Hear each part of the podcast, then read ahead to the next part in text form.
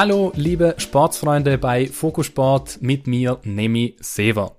In der 18. Ausgabe ging es um Trial. Heute drehen wir einfach mal zwei Buchstaben um und es geht um Trail, nämlich Trail Running. Wie üblich spreche ich über Zoom mit meinem Gast und das ist diesmal Moritz auf der Heide, ein Trail Runner. Wir gehen auf die Sportart selbst ein und auch auf das Training, wie das abläuft, wie die Wettbewerbe ablaufen, ähm, was es zum Equipment auch zu sagen gibt und was so die Anforderungen zum Beispiel auch sind. Also das mal so grob ein paar Themen und zum Abschluss dann zum Beispiel auch noch, wo und ja, wo die Trendsportart einzureihen ist. Fokusport findet ihr auf allen Podcast-Plattformen wie Spotify, Apple, Google Podcasts oder Deezer. Geht rein, abonniert ihn und helft mit, äh, Fokus Sport so ein bisschen größer zu machen und auch allen möglichen Sportarten somit eine Bühne zu geben, wie zum Beispiel Röhnradturnen, Headies, Fechten, Bike Trial oder wie heute Trail Running. Auf der Website www.fokusport.net findet ihr alles, was es rund um Fokusport zu sehen, hören oder auch lesen gibt. Äh, es gibt auch einen Blog oder eben Videoversionen vom Podcast www.fokusport.net. Schaut gerne mal vorbei und natürlich auf allen Social Media Kanälen. Da gab es kleine Änderungen. Mittlerweile findet man alles dazu unter meinem Namen auf Instagram, Twitter, Facebook, Twitch, alles Nemi Sever. Zurück zum heutigen Thema Trail Running. Normalerweise gibt es immer mal wieder so kurze geschichtliche Ausflüge. Ähm, beim Trail Running ist es eher eine Erklärung. Also es gibt nicht wirklich so eine eigene Entwicklung, sage ich mal, eine geschichtliche, ähm, was die Sportart selbst anbelangt. Ähm, man kann sagen, das Laufen selbst war immer schon unter Anführungszeichen beliebt, aber zurzeit ist eben ein großer Trend spürbar, dass man eben weite Strecken läuft und die eben in der Natur draußen, dass man da einfach was erlebt, sage ich mal. Und da ist alles mit dabei von 5 Kilometern bis 100 Kilometern oder darüber hinaus, also eine riesen ähm, ja, ein, eine riesen Bandbreite, sage ich mal, an verschiedenen Läufen, bei denen man mitmachen kann und bei verschiedenen Strecken äh, ist also ein bisschen anders, als man das vielleicht auch beim Marathon kennt, denn als Trail gilt alles, was nicht sozusagen auf dem üblichen Gehweg erfolgt. Ähm, es sind Pfade, auf denen man läuft, also was übersetzt ja Trail Heißt, abseits der normalen Wege unter Anführungszeichen, ob durch Wälder, über Wiesen, auf die Berge hinauf, theoretisch auch durch Parks, wenn man es ganz weit einfach auch ähm, mit einbeziehen will. Einfach alles abseits der asphaltierten Straßen. Ähm, heißt also, dass man dann unter den Füßen Gras, Steine, Äste und so weiter spürt. Es ist also so ein wenig eine ja, Sportart, die man vielleicht auch schnell anfangen kann und ohne viel Equipment ähm, einfach mal drauf loslaufen, wobei mir jetzt mein Gast wahrscheinlich vielleicht danach auch noch widersprechen wird, was das anbelangt. Äh, mein heutiger Gast, wie gesagt, ist Moritz auf der Heide. Vielen Dank, dass du dir die Zeit genommen hast, beim Podcast hier mitzumachen. Ja, gerne. Äh, vielen Dank, dass du mich eingeladen hast und äh, bin mal gespannt, über was wir jetzt gleich sprechen werden.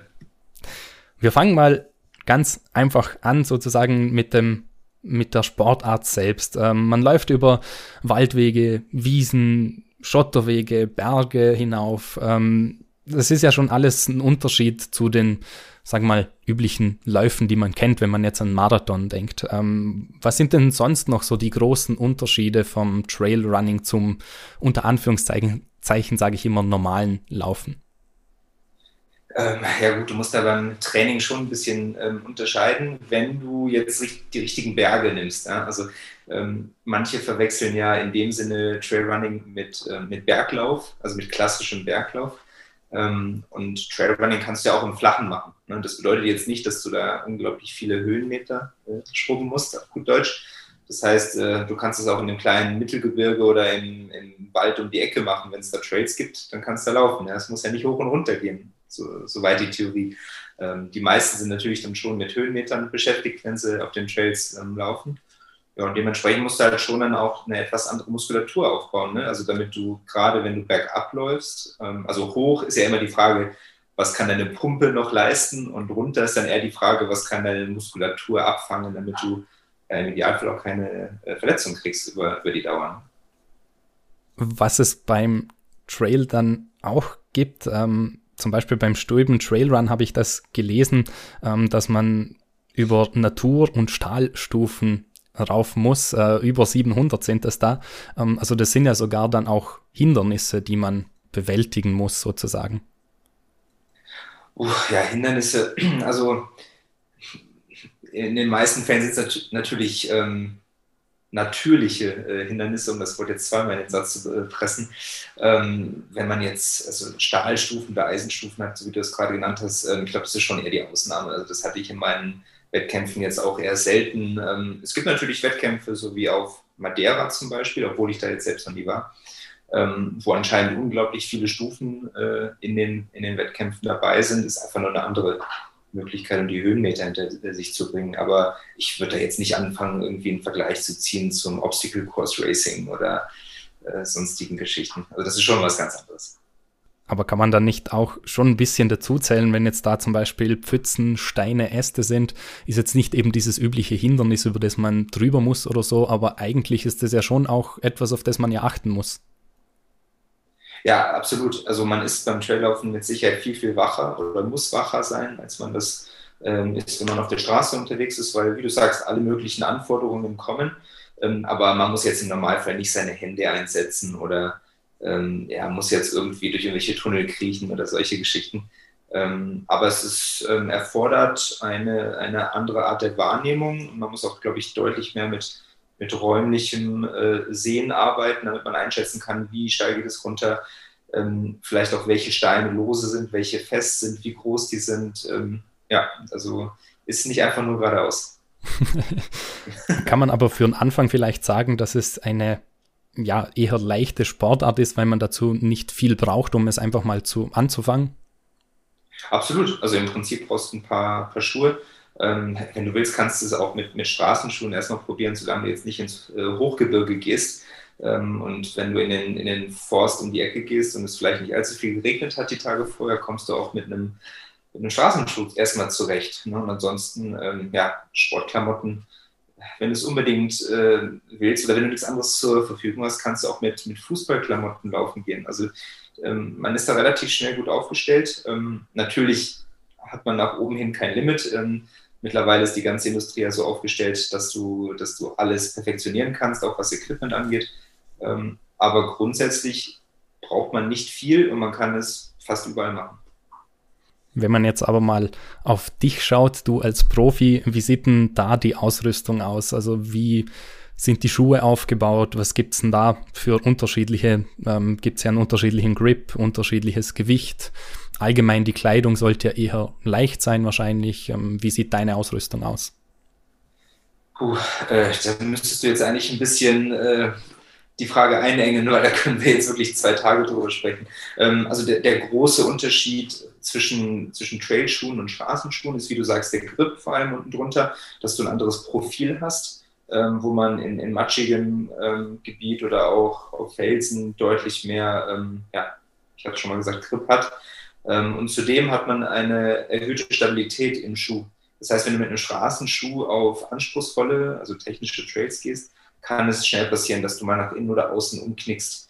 Und die Trailschuhe haben da eine andere Art der, der Sohle, der Stabilität, sodass das ein bisschen abge, abgefedert wird und man ein bisschen mehr Sicherheit hat, wenn man, wenn man auftritt. Ja, und ansonsten, also die, die Klamotten, ähm, man kennt es ganz normal vom Laufen, äh, da unterscheidet sich nicht viel, bis auf die Tatsache, dass wir vielleicht ein paar Taschen mehr haben, äh, kleine Fächer an den Hosen und Jacken um äh, Sachen zu verstauen, die wir vielleicht am Berg benötigen, wenn wir nicht jedes Mal mit einem Rucksack äh, loslaufen möchten. Und das ist dann direkt der nächste Punkt. Ähm, ich denke mal, die meisten, die, die sich das anhören werden, einen, einen Trailläufer schon direkt mit einem ähm, Rucksack assoziieren. Ähm, das ist nun mal so, dass wir meistens einen dabei haben. Und das macht vor allem im Hochgebirge natürlich auch Sinn. Ne? Also wenn du vielleicht auf 2000 oder drüber unterwegs bist, äh, dann kann wettertechnisch immer alles passieren und dann sollte man Minimum eine Rettungsdecke und eine Regenjacke mit dabei haben. Im Idealfall noch mehr. Und ähm, auch diese Sachen sind halt extrem weiterentwickelt worden über die letzten, sagen wir mal, 20 Jahre. Ähm, das heißt, das sind jetzt keine großen Wanderrucksäcke, wie man sie kennt, sondern das sind sehr eng anliegende kleine Laufrucksäcke, die vorne oder hinten Trinksysteme noch mit dabei haben und wirklich absolut nicht wackeln. Also das, ähm, man spürt es vom Gewicht her, wenn man es in die Hand nimmt. Das können dann teilweise drei Kilo sein oder sowas mit Getränken und Essen. Aber wenn man es einmal wirklich gut um den Brustkorb äh, befestigt hat, dann merkt man es äh, fast gar nicht mehr. Das ist interessant. Okay, schon mal eine der Fragen beantwortet, weil das wäre eigentlich eben was gewesen, ob das nicht ein Widerspruch ist, dass man ja dann einen, einen, Rucksack trägt und dass das dann ja nicht mehr so leicht ist. Aber in dem Fall hat man das schon so weit entwickelt, dass das ja geht. Also natürlich schleppst du das Gewicht mit rum und natürlich macht dich das auch langsamer. Und wenn wir jetzt von, äh, von einem Wettkampf sprechen, wo du schnellstmöglich unterwegs sein möchtest, dann wäre es eigentlich schlauer, ohne Rucksack zu laufen. Ähm, aber es gibt durchaus Wettkämpfe, die das voraussetzen, ähm, dass man nicht nur das bestimmte Equipment wie eine Regenjacke etc. dabei hat, sondern dass man sogar auch einen Rucksack hat. Ähm, aber da kann man sich natürlich auch Alternativen einfallen lassen und das in einen ähm, ja, so eine Art äh, Bauchgurt oder auch in die Hose oder in die Hand nimmt, je nachdem. Das ist immer abhängig von den Regularien der einzelnen Rennen. Ich habe auch gelesen, dass man zum Beispiel Trackingstöcke benutzt, ähm, so als Hilfe natürlich auch am Anfang vielleicht oder halt einfach, ja, aus unterschiedlichen Gründen. Sind diese bei Wettbewerben auch irgendwo erlaubt oder ist das wirklich nur für Freizeiten fürs Training? Also erstmal großer Unterschied, keine Tracking-Stöcke. Ähm, das ist, also im Prinzip ist natürlich das Gleiche, da, da gebe ich dir schon recht, aber die wurden auch speziell weiterentwickelt fürs Traillaufen. Äh, die sind mittlerweile eigentlich fast alle aus, aus Carbon oder anderen ähm, sehr leichten Materialien. Ähm, sind Faltstöcke, dass man die auf so ein Maß ähm, runter, ähm, ich sag mal, biegen kann, um sie dann am Rucksack zu verstauen oder auch an der Hose. Ähm, und dementsprechend, ähm, ja, da geht es jetzt nicht nur darum, die vielleicht am Anfang oder am Ende zu nutzen, sondern man kann sie, ja, wie man möchte, verstauen und wieder rausholen und im Uphill vor allem, also bergauf, einsetzen. Ähm, bergab, sage ich mal, bringt es einem eigentlich eher wenig, außer man ist vielleicht verletzt und muss ein bisschen auf die Knie achten, dann macht das natürlich auch bergunter äh, deutlich mehr Sinn. Und um deine Frage noch zu beantworten, ähm, bei den Rennen ähm, ist es grundsätzlich auch erlaubt. Also es gibt einzelne Rennen, die vielleicht in Nationalparks stattfinden, ähm, wo als Beispiel viele Frösche unterwegs sind. Ja? Und das klingt jetzt so, so, äh, so banal, aber es ist so. Ne? Je mehr Stöcke auf dem Boden platziert werden, desto mehr Tiere sind dann in Gefahr. Und ähm, deswegen gibt es durchaus Rennen, die das äh, dementsprechend verbieten. Und eine allgemeine Regel ist, wer mit Stöcken startet, muss auch mit Stöcken ins Ziel laufen. Äh, beziehungsweise andersrum, wer ohne Stöcke startet, äh, darf auch zwischendurch keine entgegennehmen und wieder abgeben. Ähm, das heißt, man muss sich einmal dafür entscheiden vor dem Wettkampf und dann die Stöcke entweder die ganze Zeit tragen oder die ganze Zeit ohne. Okay, sehr interessant.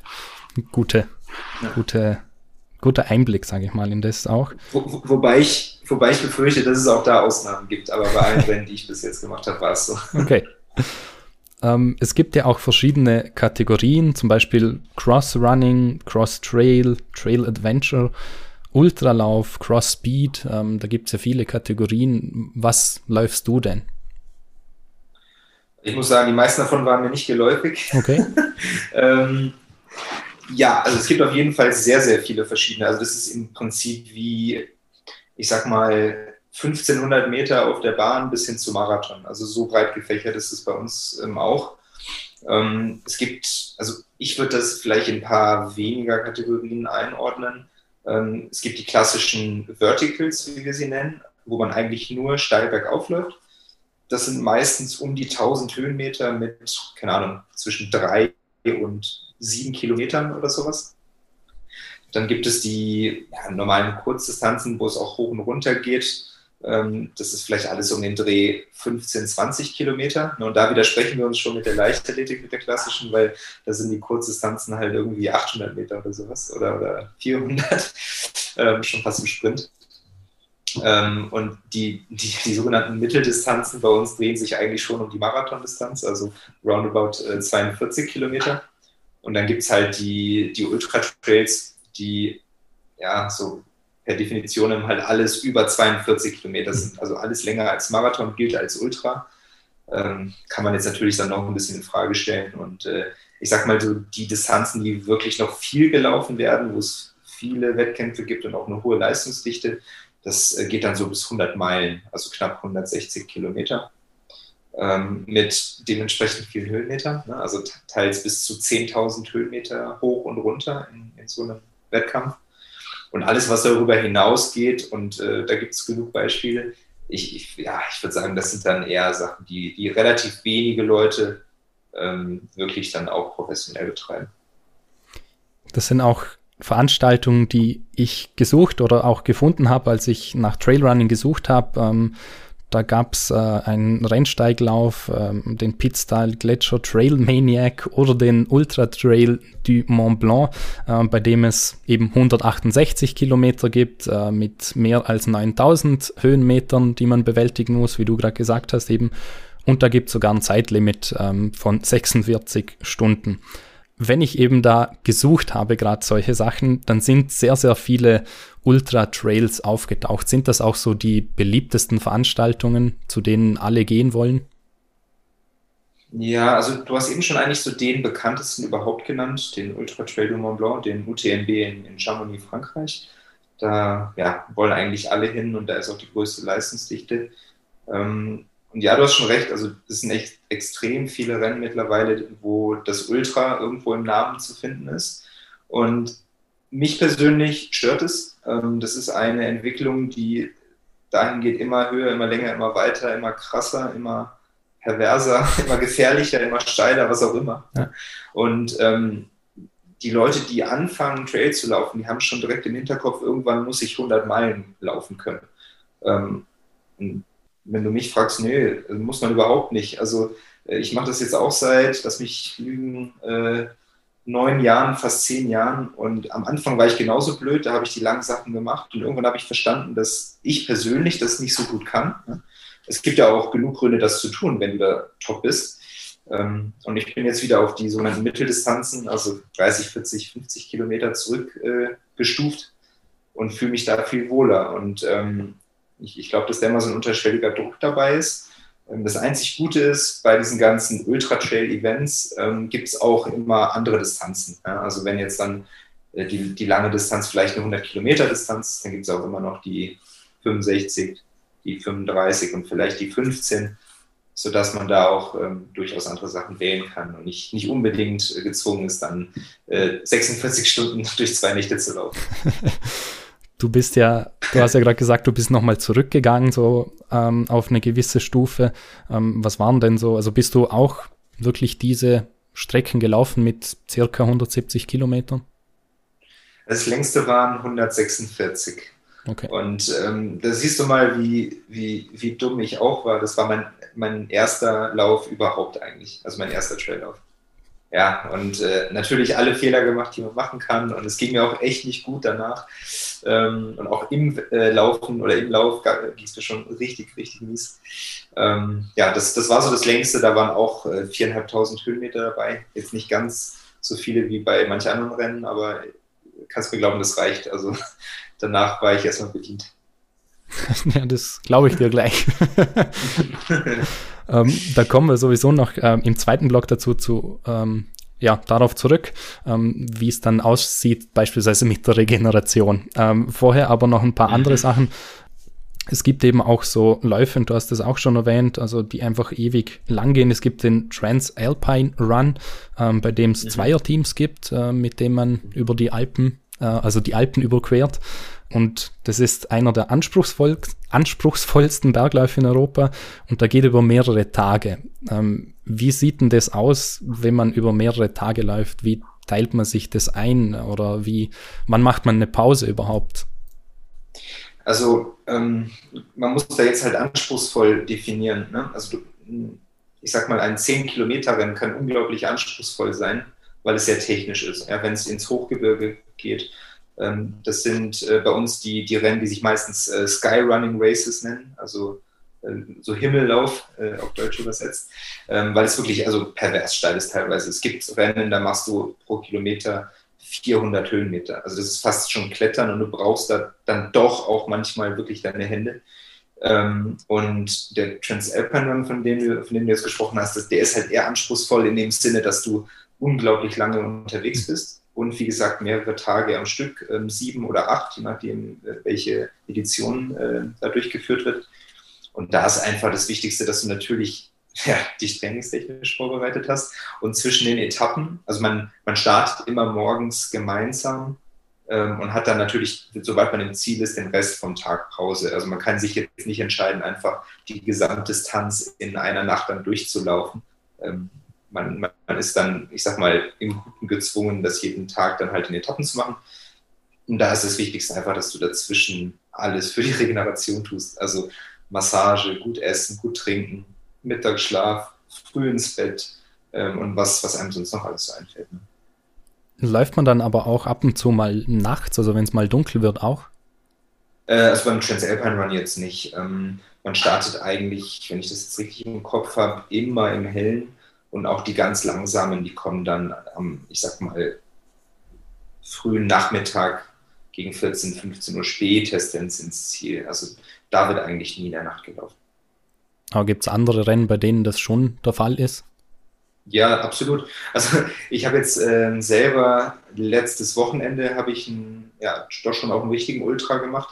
Der ging in meiner Heimat in Bonn in Deutschland über 71 Kilometer, ähm, über einen Fernwanderweg. Ähm, hatte jetzt nicht so die riesig äh, langen Anstiege, aber trotzdem kamen da knapp 3000 Höhenmeter zusammen.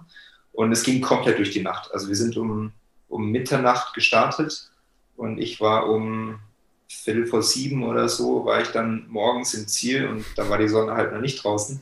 Dementsprechend bin ich fast sieben Stunden mit Stirnlampe gelaufen. Ja. Ist das dann nachts nicht wirklich sehr, sehr gefährlich? Inwiefern? Naja, dass man vielleicht bestimmte Sachen übersieht, eben, ich sage jetzt mal wieder zurück zu diesen Hindernissen unter Anführungszeichen mit, ja. ähm, die auf, äh, auf dem Weg liegen, mit Steinen, mit Ästen, mit sonstigen Sachen. Ja klar, also wenn du ähm, wirklich im Hochgebirge ähm, bist, natürlich, dann wird es deutlich gefährlicher, vor allem wenn du nicht die Erfahrung hast. Ähm, da, wo ich jetzt in dem Wettkampf unterwegs war, also ja, äh, das kann man ja noch nicht mal als Mittelgebirge bezeichnen, das ist einfach nur, ähm, ja, es sind halt äh, Hügel, die sich aneinander rein, wenn auch über schöne Trails, ja.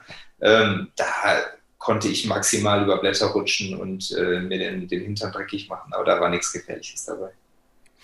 Äh, hört man aber vielleicht auch hm, ab und zu mal von Stürzen oder Verletzungen. Ist das hm, üblich äh, oder eher selten der Fall? Ja, klar, also Stürze sind schon üblich, ganz klar. Also ich falle auch mehrere Male im Jahr so, dass ich erstmal Moment brauche und nicht genau weiß, habe ich mir jetzt was getan. Ähm, aber wirklich schlimme Sachen passieren ganz selten. Natürlich gibt es die Beispiele, es gibt auch Leute, die schon tödlich verunglückt sind, ähm, aber auch bei einem Straßenmarathon sterben andauernd mal Leute an einem Herzinfarkt. Also äh, das Risiko würde ich jetzt nicht höher einschätzen ähm, und ich sehe das auch bei weitem nicht als, als Risikosportart ähm, oder als Extremsportart. Viele packen das ja durchaus in die Sparte. Es, es, mag dann so ein, zwei Rennen geben, die wirklich ähm, unseren Sport ans, ans Limit führen, je nachdem, in welchem Gelände das äh, stattfindet aber 95 bis 98 Prozent aller Wettkämpfe ähm, sind nicht wirklich gefährlich, muss man schon sagen. Ändert da die Wetterlage was? Also wenn es jetzt mal regnet und einfach nass wird? Ja, voll. Also ich meine, wenn du einen, einen Wettkampf hast, der vielleicht eine halbe Stunde geht, da kannst du durch alles durchlaufen. Ja, also da kann es auch hageln oder, oder Schneeregen kann runterkommen. Eine halbe Stunde kriegen wir alle irgendwie hin. Aber wenn du dir überlegst, dass du vielleicht 15 Stunden unterwegs bist, davon auch die Hälfte durch die Nacht, ähm, dann ist das, das das Allerschlimmste, wenn dein Körper auskühlt. Und wenn dein Körper auskühlt, geht dein Puls runter. Und wenn dein Puls runtergeht, kannst du nicht mehr Leistung bringen, kannst nicht mehr schnell laufen und dann wird es irgendwann gefährlich. Und ähm, dementsprechend ist Ausrüstung halt alles. Ne? Also wenn du einen Ultratrail in, in den Bergen läufst, sprich ähm, irgendwo hier im Stubaital, bei mir in Innsbruck um die Ecke, äh, wo ich wohne, wenn du da kein, kein gutes Equipment dabei hast, dann, dann kann es wirklich auch gefährlich werden. Also das kommt dann eher von, von der Wetterlage als vom, vom Untergrund. Neben dem Equipment sind ja auch die eigenen Fähigkeiten, die da im Vordergrund stehen. Damit würde ich jetzt vielleicht auch diesen ersten Block mal abschließen. Was sind denn so die wichtigen Fähigkeiten, die, die ein Trailrunner braucht? Also oft ist es ja so, klar, man braucht einfach alles. Äh, man braucht Ausdauerkraft, äh, ja, Koordination, egal was. Ähm, was ist aber so das, das Kernding, das ein Trailrunner braucht? was braucht man? Ähm, also was man auf jeden Fall braucht, ist, ähm, man muss sich loslösen können von bestimmten Zeiten. Ähm, sprich, wenn man vielleicht vorher reiner Straßenläufer war, dann hat man immer so eine, so eine Pace im Kopf. Also den letzten Kilometer in 5 Minuten 30. Ah, okay.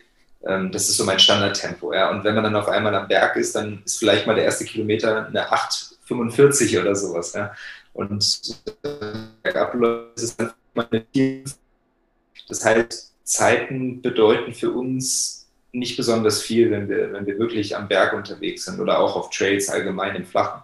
Ähm, das heißt, man, man wirft nicht so viel mit, mit Zeiten um sich, sondern eher mit Höhenmetern und Distanzen. Das ist eher so die Währung. Ähm, und ich glaube, da muss man sich einfach erstmal von trennen können, damit man auch da keinen kein Druck äh, spürt. Und ähm, was sonst natürlich auch sehr, sehr hilfreich ist, wenn man, ähm, sag mal, Distanzen und Geschwindigkeiten und Untergrund in Relation setzen kann. Äh, sprich, wenn man schnell bergab läuft und das Gelände nicht ganz leicht ist, wenn vielleicht lose Steine da sind oder, oder rutschige Wurzeln, ähm, dann muss man das einschätzen können und es kommt dann auch irgendwann einfach auf Erfahrung an. Also niemand wird, egal wie gut er ist, also es mag ein 10 Kilometer oder 10.000 Meter Olympiasieger sein, äh, der wird bei seinem ersten Traillauf nicht schneller Downhill laufen können als äh, ein, ein Durchschnittsläufer, der vielleicht schon äh, fünf Jahre oder zehn Jahre auf Trails unterwegs ist, einfach weil, weil es ungewohnt ist. Ähm, und darüber hinaus muss man dem Körper, also nicht nur dem mentalen, was so diese, diese Erfahrung angeht, sondern auch dem, dem Körper, dem, äh, dem physiologischen Zeit geben, weil sich äh, Sehnen, Bänder, Muskulatur anpassen. Also wer noch nie auf Trails unterwegs war und über eine Wurzel knickt, der hat eine viel größere Chance, sich was zu reißen, als wenn er vielleicht nach drei, vier Jahren Erfahrung das erste Mal übel über eine Wurzel knickt, weil dann haben sich die, die Bänder wirklich auch angepasst. Da ist ein Prozess, ähm, der passiert und da darf man dann halt nicht zu, zu ungeduldig werden. Ungeduldig, ja, das ist oft das Problem bei allen Sportarten und da wahrscheinlich Absolut. einfach nochmal ausschlaggebender. Jetzt haben wir mal über die Sportart selbst geredet, ein bisschen über die Ausrüstung, über die Wettbewerbe und machen eine kurze Pause und danach geht es weiter mit dem Training.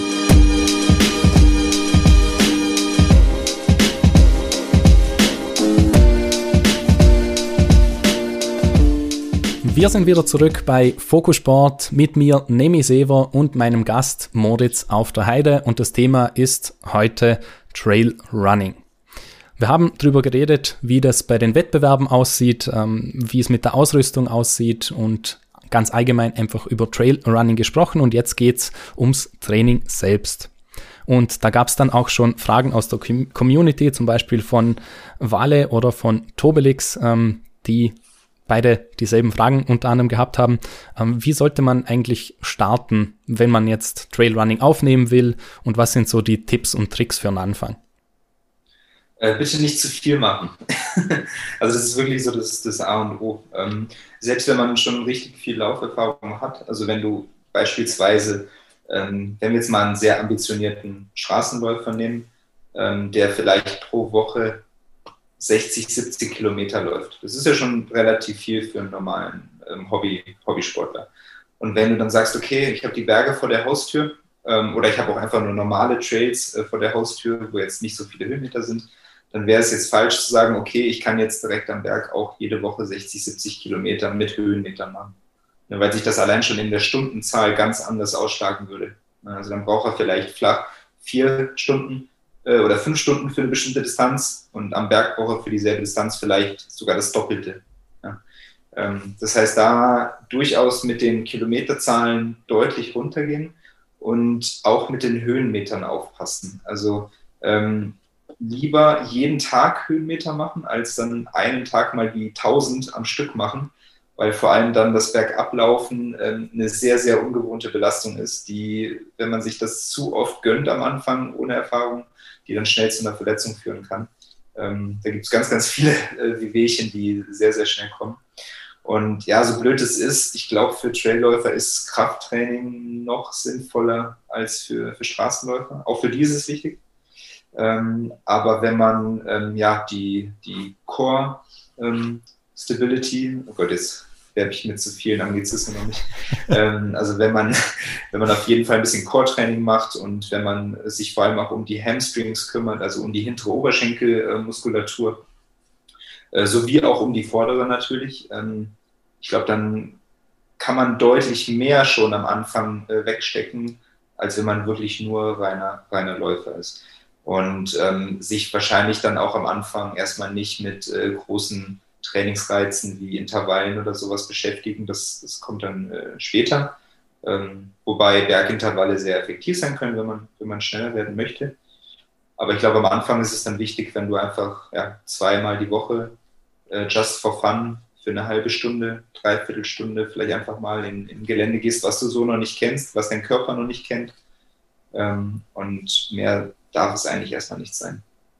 Es ist ja auch eben was du gerade auch angesprochen hast, etwas ziemlich Interessantes beim Trailrunning, dass es ja eben die Länge der Strecke nicht unbedingt ausmacht, sondern dass man auch jemand, der oft lange Strecken läuft, dann bei einer kurzen eine schlechtere Zeit machen kann, weil es halt eben andere Bedingungen sind. Und finde ich bei dieser Sportart Correct. wirklich ja, interessant.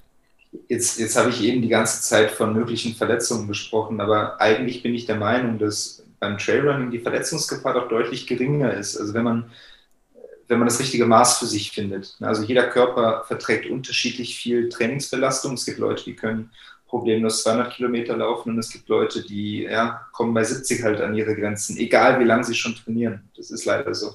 Ähm, und grundsätzlich ist es aber eigentlich so, dass das Trailrunning durch die unterschiedlichen Reize, also links, rechts, hoch, runter, ähm, ständige Richtungswechsel und, und auch die, die, der Anspruch an die Füße, an, an, die, an die Bänder und Gelenke, ähm, dass der eigentlich eher ähm, Verletzungen umgeht, ne? also als, als die herbeizuführen. Wie sieht denn dein persönliches Training aus? Wie oft trainierst du? Was trainierst du? Was hast du für einen Trainingsplan? Oh, ja, der ist harte Trainingsplan. ähm, ähm, ich bin bei, bei einem Trainer, bei Michael Arendt aus Deutschland. Ähm, das habe ich jetzt seit, seit diesem Jahr gemacht, seitdem ich das Ganze professionell tue. Davor habe ich mich eigentlich in dem Sinne selbst trainiert, beziehungsweise ich habe mich nicht selbst trainiert, ich bin halt so gelaufen, wie es mir in meinen Vollzeitjob äh, gepasst hat, den ich vorher hatte. Ähm, und jetzt aktuell, und deswegen ist die Unterscheidung halt wichtig. Also ich, ich laufe nur. Ja, ich muss nebenbei nicht ins Büro. Deswegen ist es dann nicht unbedingt zum Nachahmen empfohlen. Und ich merke selber, dass die Belastungen, die ich jetzt habe, die hätte ich vorher so neben dem Vollzeitjob nicht leisten können. Also das, das wäre auf jeden Fall nicht gesund gewesen. Und ähm, aber ganz grob kann man sagen, dass ich vielleicht ja, zehn bis zwölf Trainingseinheiten in der Woche habe. Ähm, das sind, also ganz grob, das sind ähm, ein bis zwei Krafteinheiten.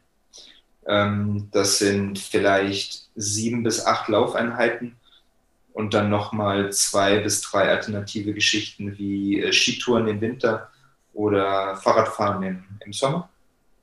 Und rein beim Laufen, also äh, so die Durchschnittswoche, die liegt vielleicht irgendwo bei 110 Kilometern und drei bis dreieinhalbtausend Höhenmetern. Ähm, und da sind dann halt zwei, zwei Intervalleinheiten mit drin, da ist ein harter Long Run mit drin. Ähm, also das ist schon eine hohe, eine hohe Belastung, das muss man ganz klar sagen. Da kommen ja dann auch noch die Events selbst dazu, bei denen du mitläufst. Wie viele sind denn das ungefähr im Jahr? Zu viele. Aber das bin ich selber schuld. Also ich würde mal sagen, wenn, wenn man jemand ist, der auf diese ganz langen Bretter geht, sprich 100 Kilometer, 100 Meilen oder sowas, dann sollte man eigentlich nicht mehr also wenn man da richtig ambitioniert rangeht und sich komplett aus der Welt schießt, ja, auf gut Deutsch, dann sollte man nicht mehr als drei davon im Jahr machen. Ähm, das ist dann, das ist wirklich schon eine hohe Belastung und die, die Tiefenerholung, wenn man wirklich alles gegeben hat, körperlich und mental, die Tiefenerholung braucht teilweise zwei bis drei Monate nach sowas. Ja. Vor allem, wenn man, wenn man noch nicht ganz so lange in dem, in dem Business dabei ist und der Körper das noch nicht so kennt. Ähm, wer jetzt kurze Geschichten macht wie 15, 20 Kilometer, auch mit wenigen Höhenmetern, wo die Bergabbelastung etc. auch nicht so hoch ist, dann, mein Gott, dann kann man halt auch locker mal zehn Wettkämpfe im Jahr machen oder, oder noch mehr. Aber das ist sehr individuell. Bei mir waren es dieses Jahr, glaube ich, 13 oder 14, die im Schnitt vielleicht so 30 bis 40 Kilometer hatten. Das ist wirklich viel zu viel. Ähm, werde ich nächstes Jahr auch nicht mehr machen. Ähm, nächstes Jahr werden es wahrscheinlich sieben oder acht. Und das ist objektiv gesehen eigentlich schon auch so am obersten Limit. Also ähm, wenn man mehr macht, dann setzt man immer so ein bisschen Leistung aufs Spiel. Das heißt, man wird nie genauso gut sein, wie man es eigentlich sein könnte, ja, wenn man weniger Rennen macht. Und irgendwann setzt man auch ein bisschen seine Gesundheit, auf, äh, Gesundheit aufs Spiel. Weil es natürlich sein kann, dass die, die Belastung sich immer weiter ähm, aufaddiert, dass die Regeneration in der Zwischenzeit nicht reicht und dass dann irgendwann auch plötzlich teilweise ohne Vorwarnung eine Verletzung dabei rumkommt. Wie sieht denn so eine Regeneration nach einem Event aus? Wie lange machst du Pause oder was machst du genau, um ja wieder auf, sag mal, auf ein normales Niveau zu kommen, bei dem es dir ja. wieder gut geht? Puh, du, das ist auch extrem abhängig vom Wettkampf. Also extrem. Ähm, wir können jetzt mal als Beispiel das Rennen vom letzten Wochenende nehmen. Da bin ich in der Nacht von Samstag auf Sonntag gelaufen. Ähm, da, also es waren ja diese 71 Kilometer mit fast 3000 Höhenmetern. Da ist es wichtig zu sagen, dass die Anstiege und vor allem die ähm, Downhills nie besonders lange waren. Und das macht in der Erholung einen großen Unterschied. Wenn du immer nur 200 Höhenmeter runter musst, anstatt mal 1000 am Stück, dann passiert deutlich weniger in der Muskulatur. Ja, und du kannst dich insgesamt dann später schneller erholen. Und bei mir war es so, ich habe dann ähm, also am Sonntagmorgen bin ich ja erst ins Ziel gekommen, dementsprechend habe ich Sonntag nichts mehr gemacht. Ähm, Montag gar nichts gemacht, Dienstag gar nichts gemacht. Ähm, Mittwoch eine ganz, ganz leichte Skitour. Donnerstag eine immer noch sehr entspannte Skitour. Und heute eine Skitour, die sehr gemütlich losging und am Ende nochmal ein bisschen einen Reiz gesetzt hat. Und ich meine, jetzt haben wir Freitag, ne? jetzt sind schon fast äh, sechs Tage nach dem Rennen. Und ähm, der erste Tag, wo ich jetzt wieder richtig was, äh, ja, was arbeiten werde, sprich Intervalle mache, das ist kommenden Dienstag, also knapp neun Tage nach dem Wettkampf. Aber nochmal, das würde bei fast jedem anderen Wettkampf leicht anders ausschauen und ist auch abhängig davon, wie man sich fühlt natürlich. Ne? Wie strikt ist denn der Ernährungsplan bei dir? Gar nicht. Also, also wirklich nicht. Ähm, ich habe ich hab ein paar No-Gos, ähm, über die ich gerne spreche. Also ich esse keine Tiefkühlpizza ähm, und ich gehe auch nicht zu McDonald's oder Burger King oder solche Geschichten. Ähm, aber ich esse definitiv Schokolade, ja, meistens eine gute. Ähm, ich esse definitiv auch mal äh, Burger oder, oder einen Döner oder eine Pizza, aber kümmere mich dann halt schon darum, dass es gute Sachen sind, ja. Ähm, allerdings muss ich auch sagen, dass meine Freundin und ich eigentlich jeden Tag ein bis zweimal kochen und wir da viel Wert drauf legen. Ähm, das bedeutet aber auch nicht, dass wir uns jetzt Sachen verkneifen. Also wir machen nur, kochen nur Sachen, die uns unglaublich gut schmecken, die geil aussehen ähm, und zudem halt auch noch gesund sind. Natürlich achten wir da schon drauf, ne? Ähm, aber wenn ich jetzt etwas unglaublich äh, haben will, ja, ähm, dann gönne ich mir das auch. Also äh, das, das Wichtige ist da die Balance und ich habe ansonsten auch nichts, was ich aus meinem Trainings äh, Entschuldigung, aus meinem, aus meinem Ernährungsalltag so rausstreiche. Also ich äh, bin persönlich jetzt auch nicht äh, Vegetarier oder Veganer. Ähm, ich esse zwar sehr wenig Fleisch, also vielleicht einmal die Woche ähm, irgendwas, ähm, aber relativ viel Käse und, und auch Milch und scheine damit eigentlich ganz, ganz gut zu fahren. Wenn man nochmal auf den Trainingsplan selbst schauen, machst du dir vor einem, also bevor du jetzt trainieren gehst und, und laufen gehst, einen Plan, welche Strecke du läufst oder hast du manchmal auch Tage, bei denen du einfach sagst, ich laufe mal jetzt einfach drauf los und schau, wo mich das hinführt, weil das ja auch dann irgendwie so das Trailrunning ausmacht, dass man einfach mal auswählen kann, wo man läuft und dass es da dann halt Unterschiede gibt jedes Mal.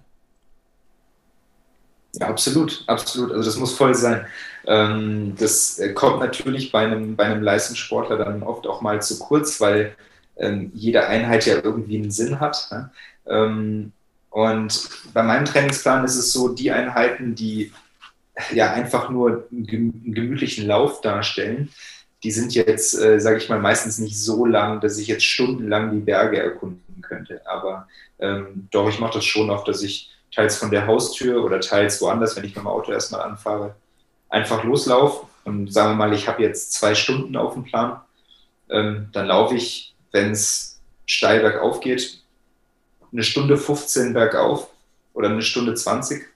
Ähm, und dann weiß ich, dass ich nach knapp zwei Stunden wieder am Auto bin und mit den GPS-Uhren, die es mittlerweile gibt, wo du Kartenmaterial drauf hast, etc., da kannst du so gut navigieren.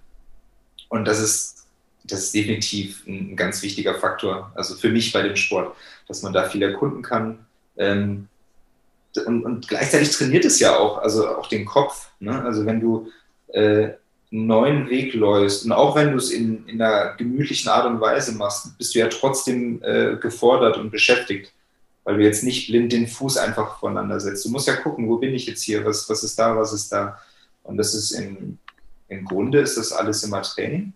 Ähm, aber ganz klar, wenn in meinem Plan steht, hier heute vier mal zehn Minuten Bergintervalle mit fünf Minuten Downhill-Pausen äh, im Trabmodus, ja gut, dann wenn ich dann irgendwo querfeld einlaufe, dann wird es schwierig. Deswegen habe ich da so meine Standardwege und an den Tagen gehe ich dann dahin und äh, reiße einfach mein Programm ab und kann auch genau deswegen dann mehr Leistung bringen. Ne? Ich meine, das kennt jeder von uns, wenn du, wir sind alle Gewohnheitstiere, wenn wir Sachen, Sachen ein paar Mal gemacht haben.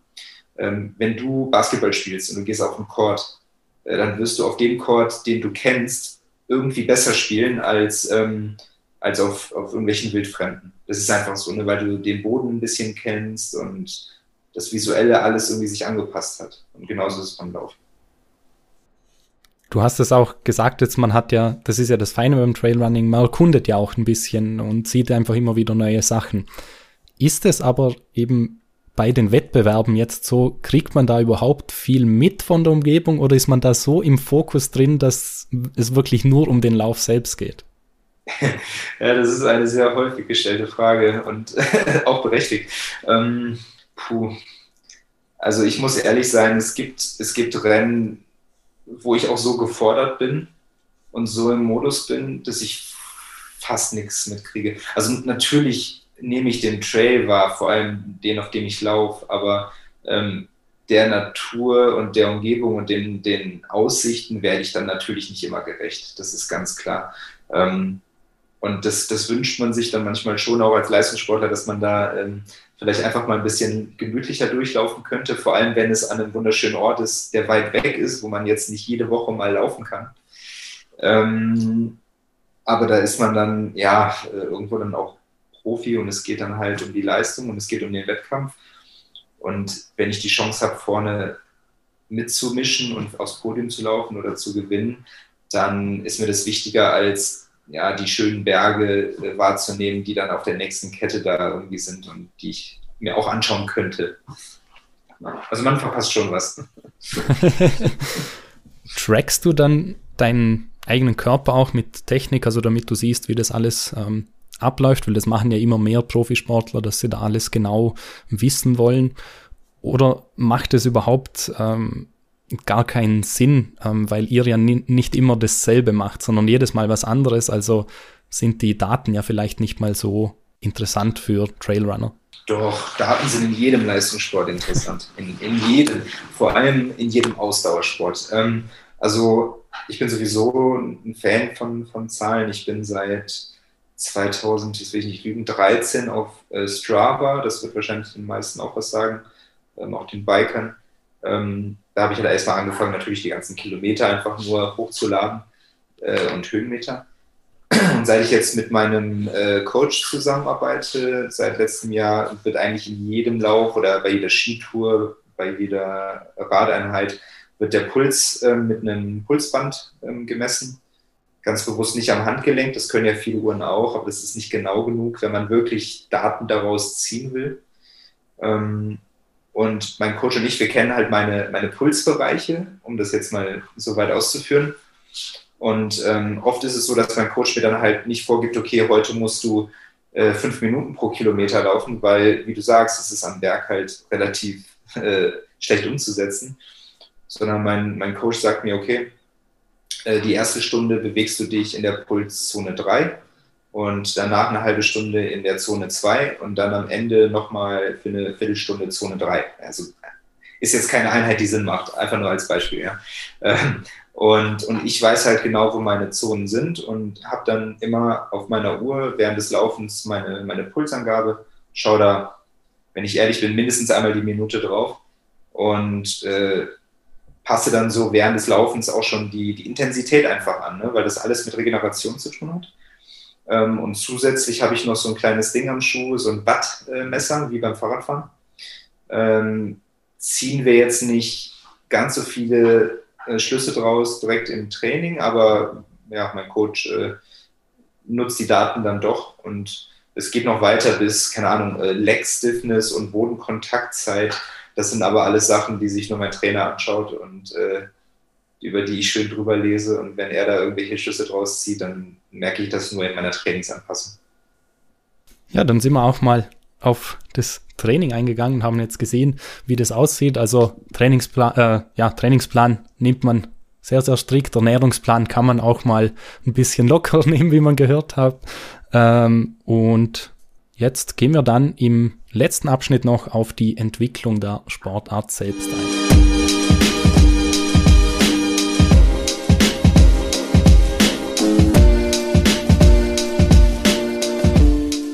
Wir sind wieder zurück bei Fokus Sport mit mir, Nemi Sever und mit meinem Gast Moritz auf der Heide. Das Thema Trailrunning. Wir haben über die Sportart geredet, über das Training geredet und jetzt reden wir über die Entwicklung ein wenig. Es gibt ja viele positive Aspekte, wie wir gehört haben, dass man ja einfach sich in der Natur draußen bewegt, dass man da viel mitbekommt. Ähm, es ist natürlich auch gesund. Ähm, was ich auch oft gelesen habe, dass es der Wettbewerbscharakter zumindest am Anfang zum Beispiel einfach auch noch weniger ist, weil man ja mit sich, also sich selbst ein bisschen was beweisen will und weniger gegen andere. Ich spreche aber in meinem Podcast auch oft mal, ich sag mal, ja, ein bisschen negativere Sachen an, ähm, beispielsweise mit äh, Förderungen im Sport, ähm, die bei Randsportarten oder bei kleineren Sportarten einfach fehlen. Ähm, hier ist es ein bisschen schwierig, weil es ja ein etwas neuere kann man jetzt nicht genau so sagen, aber ja, eine Trendsportart ist und man macht ja nichts wirklich im Verein. Hast du da persönlich irgendwie Anmerkungen? Gibt es irgendwas, was man besser machen könnte in Bezug auf Trailrunning oder läuft da alles eigentlich ganz gut ab, so wie es jetzt ist? Puh, ja, da gibt es ähm, zwei Lager, also wie eigentlich in allen Sportarten. Ne? Willst du professionalisieren oder ähm, willst du die romantische Version äh, der, der, der alten Sportart behalten? Und ähm, also ich bin da auf jeden Fall eher ähm, dem, dem Trend zugeneigt, also dass es sich professionalisiert. Ähm, was man jetzt sagen muss, wir sind halt nicht olympisch, ne? also noch nicht. Ich kann mir gut vorstellen, dass es auch im nächsten Jahrzehnt äh, schon in diese Richtung geht, wie man jetzt zum Beispiel beim äh, Skimo, also beim Ski Mountaineering gesehen hat. Das wird wenn ich es richtig im Kopf habe, ab 2026 dann in Cortina, Italien, bei den Winter Olympics dabei sein. Und ähm, ist ja auch vergleichbar, also alles am Berg stattfindend in der Natur.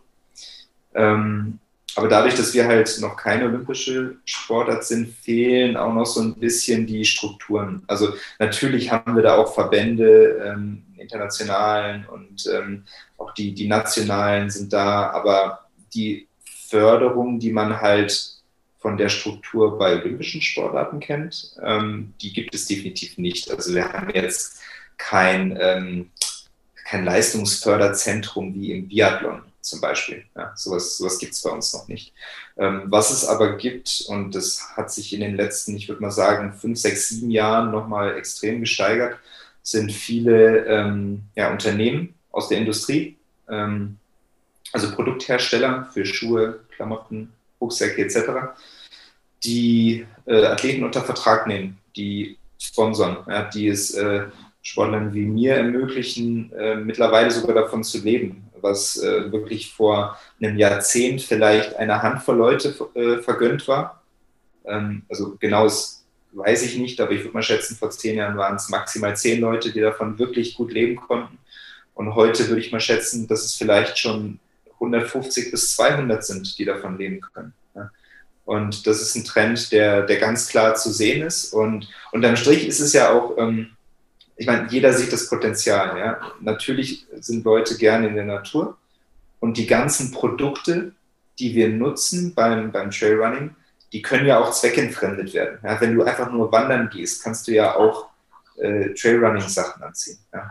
Oder wenn du auch mal nur eine entspannte Tour mit einem Mountainbike hast ähm, und du fährst sonst nicht so viel Mountainbike, kannst du auch mal deine Trail-Sachen anziehen. Hast zwar einen bunten Hintern nachher, aber das, das sind ja Sachen, die, die kannst du ganz, ganz vielen Leuten äh, ja, verkaufen, muss man sagen. Ne? Und die lassen sich in viele Richtungen vermarkten.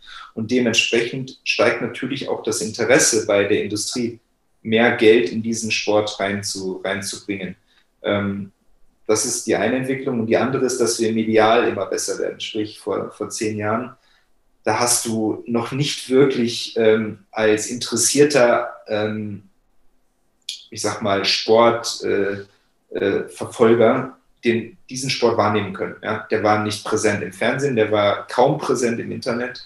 Ähm, und jeder, der auch nur 100 Kilometer von den Alpen weg wohnt, kommt ja nicht auf die Idee, mal kurz zum Stubaier Ultra Trail zu fahren, um da an äh, zwei Punkten die Leute vorbei äh, flitzen zu sehen. Ja, das ist, das kann man ja auch nicht erwarten. Und in den letzten auch fünf, sechs, sieben Jahren ist da viel passiert mit, mit Drohnen, äh, die von oben filmen, mit äh, Live-Übertragungen von Rennen, mit Live-Kommentatoren, die dabei sind, wo ähm, Fixkameras an der Strecke sind und wo dann Leute mit äh, GoPros, die an so Gimbal-Sticks befestigt sind, äh, hinter den Topläufern herlaufen für eine bestimmte Zeit natürlich nur, ähm, das ist ja so anstrengend. Ähm, je nachdem, wie leicht der Trail ist, sind diese Leute auch mit E-Bikes unterwegs, können dementsprechend länger die Topläufer verfolgen. Und das dann alles in direkter Live-Übertragung auf YouTube. Ja? Und durch, durch diese Entwicklungen ähm, kann man natürlich mehr Leute für den Sport begeistern, weil wenn man jetzt mal ehrlich ist, Trailrunning ist schon schöner anzuschauen als ein Straßenmarathon. Ja. Also ich, ich liebe Straßenmarathons. Äh, ich bin da auch ein unglaublicher Fan von und habe einen riesen Respekt vor der Leistung. Aber rein ähm, visuell kann man aus Trailrunning deutlich mehr rausholen, wenn man sich vorstellt, wie jemand über, eine, über einen Bergkamm oben läuft auf 2000 Höhenmetern. Im Hintergrund siehst du weitere Bergketten und diese Person geht äh, mit Vollspeed in den Downhill rein und es wird seitlich von der Drohne gefilmt. Also da ist es schon schwer, sich nicht dafür zu begeistern. Ja?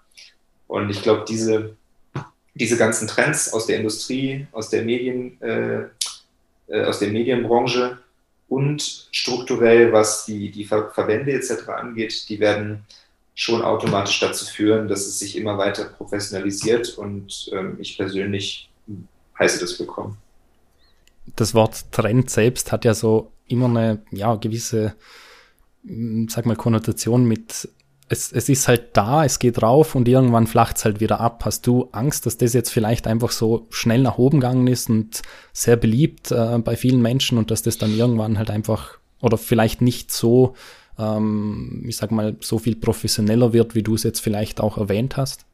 Das glaube ich nicht, ähm, weil wir haben ja schon darüber gesprochen, dass es nicht viel braucht um diesen Sport zu machen. Ne? Man kann es theoretisch in Berlin machen. Du fährst eine Dreiviertelstunde mit der S-Bahn aus Berlin raus, dann hast du auch schöne Wälder. Und ich war da schon laufen. Das sind wirklich Trails, ja? das sind keine Berge, aber wir reden ja auch von Traillauf. Ne? Und ähm, das Potenzial ist, ist groß. Ähm, viele Leute ähm, können das schnell ausprobieren ähm, und können das überall machen, wo sie sind, sei es jetzt äh, beruflich, wenn sie irgendwo sind oder wenn sie im Urlaub sind oder wenn sie zu Hause sind. Ähm, deswegen glaube ich nicht, dass das, ähm, natürlich wird es irgendwann mal stagnieren, aber ähm, ich bin der Meinung, dass da noch, noch einiges passieren wird, äh, bevor es soweit ist. Ähm, auf der anderen Seite gibt es natürlich auch Leute, die versuchen, es stagnieren zu lassen. Ja? Also Thema Professionalisierung, was wir eben meinten. Ähm, mit der Professionalisierung kommen höhere Gelder. Mit höheren Geldern kommen ähm, höhere Prämien für die Sieger. Und was passiert, wenn mehr Geld zu erzielen ist für die Sportler? Irgendwann ist Doping ein Thema. Ja, brauchen wir nicht drum herum reden. Ähm, es ist noch nicht viel aufgekommen bei uns im Sport. Es gab schon ein, zwei Fälle. Ähm, aber ganz ehrlich, äh, wenn du mich fragst, liegt es einfach nur daran, dass wir viel zu wenig Tests machen. Ja, wenn ich überlege, wie selten ich bis jetzt getestet worden bin, das ist, das ist schlimm. Ähm, aber die Problematik ist einfach, dass die Rennen im Normalfall selber für die Tests zahlen müssen. Ja, das macht keine unabhängige Organisation. Ähm, und sich die meisten Rennen dann sagen, ja, äh, warum sollen wir das machen? Äh, keiner bestraft uns dafür, wenn wir es nicht tun und somit haben wir mehr, mehr verdient am Ende. Und ja, da kann man jetzt wunderbar noch äh, tagelang drüber diskutieren. Das sind Themen, über die man sehr, sehr lange immer diskutieren kann und eigentlich einen eigenen Podcast füllen. Ähm, was vielleicht noch interessant ist, es ist ja jetzt gerade vor allem im deutschsprachigen Raum sehr beliebt. Ähm, da gibt es immer mehr Läufe und machen immer mehr Leute mit. Gibt es sonst noch irgendwo auf der Welt, also kennst du Länder, wo das besonders beliebt ist? Ähm, oder ist das wirklich sowas, ja, im deutschsprachigen Raum, wo es am, am, sag mal, am höchsten ist, am beliebtesten ist? Ist es ja gar nicht.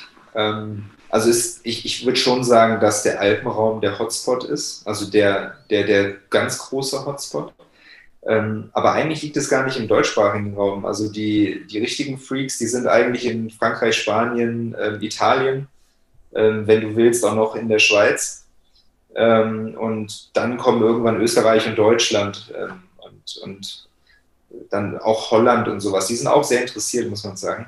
Ähm, aber ich würde, wie gesagt, den Alpenraum im Allgemeinen nehmen und dann so in der Konzentration schon Spanien, Italien, Frankreich, da geht es da geht's richtig ab. Da ist auch schon eine deutlich ähm, ja, äh, ausgearbeitete äh, Sportförderung mit drin, wo jüngere Läufer schon auf Trails gehen ähm, und nicht erst dann, sag mal, die 30-Jährigen oder so.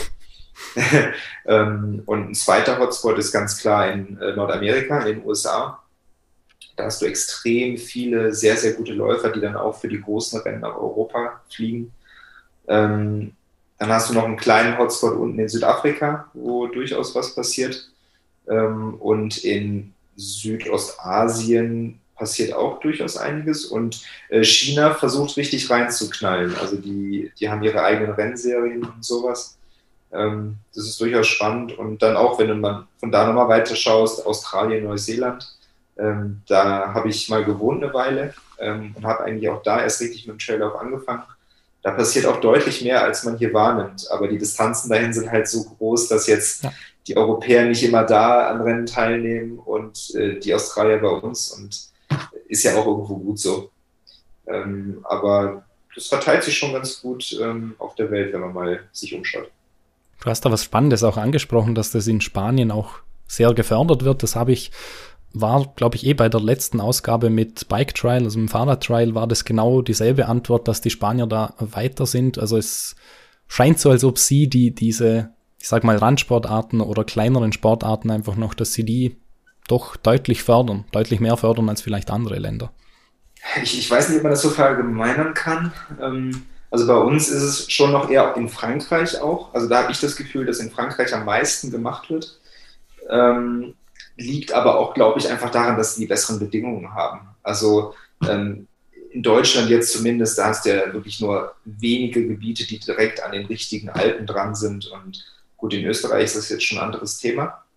Ähm, aber wir haben vielleicht noch andere Sportarten den Vorrang. Ja? Und in, in Frankreich hast du dann auch halt Fußball und dann mal ewig nichts, wie man es so kennt. Und äh, die Bedingungen da sind halt perfekt dafür. Es hat sich so entwickelt. Ja. Du hast vorhin noch angesprochen, dass man eben in Spanien dann auch jünger anfängt und nicht erst mit 30. Ähm, das ist jetzt, kann man auch nicht pauschal sagen, bis wann man laufen kann, aber bis wann hast du vielleicht auch vor, Trailrunning weiterzumachen? Ja, also ich, ich glaube schon, dass man, wenn man früh anfängt, mit Anfang 20 schon Top-Niveau haben kann. Also mit 3, 24, auch schon bei den längeren Distanzen bis zu 100 Kilometern. Das sieht man jetzt immer wieder mal. Ähm, aber wahrscheinlich ist man gut beraten, wenn man langsam aufbaut, wenn man unbedingt zu diesen Langdistanzen will. Und im Prinzip, also ich meine, klar, Ausnahmen bestätigen die Regel. Es gibt Leute, die können mit Mitte 40 bei den 100 Meilern noch ganz vorne mitmischen, aber das sind nicht viele. Also mit Ende 30 ist eigentlich bei den meisten dann schon so ein bisschen die Luft raus. Und dann, dann merkt man, dass, dass die meisten dann schon schlechter werden. Wenn es auch nicht rapide ist. Und was sind vielleicht noch deine Ziele für die Zukunft? Also gibt es irgendwas, was du unbedingt, wo du unbedingt mitmachen willst oder das du unbedingt abschließen willst, gewinnen willst, je nachdem? Ja, alles. nee, Scherz, Scherz. Ähm, ja, klar, natürlich hat man immer so Sachen, wo man drüber nachdenkt. Ähm, ich ich habe angefangen, ähm, als ich die ersten Rennen gelaufen bin, auch viel zu reisen, habe mir dann immer Rennen gesucht, die an verschiedensten Orten der Welt waren. Und ja gut, heutzutage, ne, so mit, ist ja auch korrekt, mit Klimabilanz und allem muss man da auch, sage ich mal, ein bisschen zurücktreten und jetzt nicht zu 30 verschiedenen exotischen Rennen im Jahr fliegen. Aber ich würde trotzdem gerne in der Zukunft noch ein paar spannende Sachen mitnehmen. Äh, vielleicht nur ein oder maximal zwei im Jahr, die, die weiter weg sind. Ähm, einfach um andere Gegenden in einem Wettkampf äh, kennenzulernen. Ähm, und das ist für mich persönlich äh, deutlich spannender als jetzt die reine Wettkampfleistung. Aber natürlich, ähm, wir hatten über den UTMB in Chamonix gesprochen am Anfang und da ähm, konnte ich in einer der Distanzen letztes Jahr Zehnter werden und wenn ich das nochmal verbessern könnte, wäre das natürlich fein. Zum Abschluss gibt es noch die Community-Fragen. Das sind nochmal, also vorhin hatten wir ja schon mal ganz kurz welche. Und jetzt die eine von Tobelix. Wie wichtig ist der Laufstil und wie gewöhne ich mir Fehler ab? Hm. Ähm, ja, da muss man vorsichtig sein, weil wenn du deine, deine Lauftechnik anpasst und ich bin gerade in diesem Prozess, ähm, kann es sein, dass du monatelang mit, mit Kleinigkeiten kämpfst, weil deine komplette Muskulatur sich eventuell umstellt. Ähm, und wenn du keine dauerhafte äh, physiotherapeutische Begleitung hast, kann das echt äh, in die Hose gehen. Ähm, und man sieht es immer wieder, also auch im Marathon auf der Straße, es gibt Top-Profis, die haben den schlimmsten Laufstil. Du denkst, die müssten nächste Woche operiert werden und trotzdem machen sie das seit zehn Jahren. Also ähm, wenn man seit zehn Jahren läuft und einen bestimmten Laufstil hat und einem der Arzt nicht sagt, wenn sie das jetzt noch zwei Jahre so weitermachen, dann, dann brauchen sie neue Knie, dann würde ich auch nichts ändern. Ja, also das, das, da kann mehr in die Hose gehen, als man glaubt, vor allem wenn man nicht äh, betreut wird. Ich schaue ja und spiele auch gern Darts und da ist es eben was ähnliches, jetzt nicht was die vielleicht Muskulatur ja. oder so anbelangt, aber auch genau beim Stil. Also da gibt es immer wieder welche, die ihn sehr, sehr ungewöhnlichen Stil haben, aber die ziehen den halt durch, weil wenn sie was ändern, wie du sagst, das kann auch in die Hose gehen und es braucht ewig lang, bis man das mal angepasst hat. Also bei mir ist es jetzt so, ich habe vor drei, vier Monaten angefangen, meinen Laufstil etwas umzustellen in der Kleinigkeit. Und ich befürchte, dass ich noch drei, vier Monate mindestens dann, daran arbeiten muss, bis ich es vielleicht dann mal integriert habe. Und ich habe einmal die Woche eine Stunde Physiotherapie, mindestens ja, und habe einen Trainer und bla und bla und bla. Also pff, äh, da wäre ich vorsichtig. Und noch eine Frage. Du wirst ziemlich oft wahrscheinlich Witze in Bezug auf deinen Namen auch gehört haben, den einen oder anderen. und da nicht kam so auch eigentlich. nicht so oft. Da kam eine Frage von Robo94. Trailrunning lieber auf dem Berg oder auf der Heide? Ja, ganz klar Berg, ganz klar. die Frage, die, die, die Frage slash den Witz äh, muss ich beantworten. Nee, also absolut. Deswegen bin ich auch nach Innsbruck gezogen und deswegen macht es ja auch so Spaß. Dann habe ich noch ganz am Ende immer für jeden Gast fünf Kurzfragen, einen Word-Rap. Also ich stelle dir eine ganz kurze Frage und einfach direkt drauf antworten. Dein liebster Untergrund, auf dem du läufst? Ähm, feste, feste Trails, ähm, die nicht zu technisch sind. Dein Lieblingsevent? Der Transalpine Run. Dein Cheat Meal habe ich jetzt reingeschrieben, aber bei dir? Ja, doch. Also ähm, eine unangemessene hohe Zahl an ähm, Spinatknödeln mit, äh, mit Bergkäsefüllung und ähm, ohne Ende ähm, Kürbiskernöl oben drüber. Ich meine, es ist irgendwo auch gesund, aber wenn man sich davon vier reinschiebt, dann ist das schon übel. Gute Antwort. Ähm, eine der wichtigsten Charaktereigenschaften eines Trailrunners. Ähm, wenn wir das jetzt auf den Wettkampf beziehen, dann ähm, Anpassungsfähigkeit. weil man sich äh, nach fünf Minuten wieder komplett anders fühlen kann und sich das Gelände auch die ganze Zeit ändert. Und deine Sportart, wenn es nicht Trailrunning wäre? Äh, Skitouren gehen im Winter. Und ja, im, im Sommer gibt es keine Nummer zwei für mich, aber wenn ich muss, gehe ich gerade. Okay. Das war's dann auch mit dem 19. Podcast mit der Sportart Trailrunning. Ich hoffe wie immer, dass wir euch diese neue Sportart ein wenig näher bringen konnten und das Interesse bei dem einen oder anderen oder der ein oder anderen auch geweckt haben, das mal zu machen. Die nächste Sendung gibt's dann im Jänner 2022. Diese Sendung war da jetzt der Abschluss für das Jahr 2021. Wer der Gast dann ist, das erfahrt ihr auf meinen Social Media Kanälen. Wie anfangs erwähnt, da gab es ein paar Änderungen. Findet ihr, jetzt findet ihr mich einfach überall unter Nemi Sever. Und ja, schaut natürlich auch bei Moritz vorbei auf seinen Social Media Accounts. Wo kann man dich denn finden? Ähm, bei Insta vor allem unter Run, Travel, Grow, also Laufen, Reisen, Wachsen. Äh, Run, Travel, Grow jeweils mit einem Punkt ähm, getrennt. Und ich glaube, wenn man mich dann mit meinem vollen Namen Moritz auf der Erde sucht, findet man mich auch. Und selbiges gilt für Strava, wo ich wirklich 100% von meinem Training seit 2013 hochgeladen habe. Also da kann man mich komplett einmal durchschauen, was ich so trainiere. Ähm, da ist wirklich nichts versteckt, keine einzelne Einheit. Ähm, ja, dementsprechend, das sind so die beiden interessanten ähm, Plattformen, wo ich zu finden bin. Sicher auch sehr interessant für die Leute, die dann vielleicht auch anfangen wollen, dass man da einfach mal ein bisschen Vergleich mal hat. Ja, und der Vergleich ist sehr gefährlich. Also lieber nicht, weil ich mache viel zu viel ähm, im Vergleich zu einem Anfänger. Also da muss man deutlich abspecken.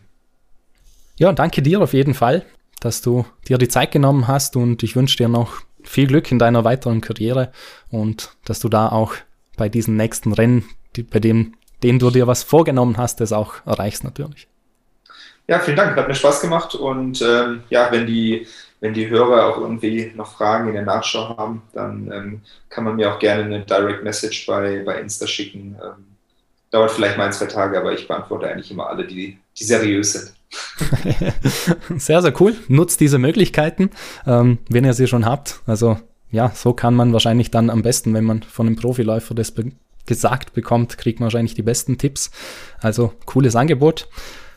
Ja, wir haben gehört, 100 Kilometer, die klingen für mich so ein wenig zu heftig und wenn ich ehrlich bin, ich bin auch bei 10 Kilometern schon ordentlich kaputt ähm, und da geht's auch noch nicht mal aufwärts, aber ja, äh, wir sind jetzt mal in der Jahreszeit, in der man sowieso eher weniger läuft und auch wenn ich trotz Corona noch nicht ganz so viel schmecke, widme ich mich mal noch den Keksen jetzt im Dezember und schieb's wie alle guten Menschen, wie alle anständigen Menschen einfach auf einen Neujahrsvorsatz, wie man das halt mal so macht. Das war's für dieses Jahr. 2022 geht's dann direkt weiter. Ich wünsche euch allen schöne Feiertage, frohe Weihnachten, guten Rutsch und was sonst noch alles so anfällt. Und ja, trotz der ganzen Albereien mit den Keksen und Lebkuchen, ganz wichtig, bleibt sportlich.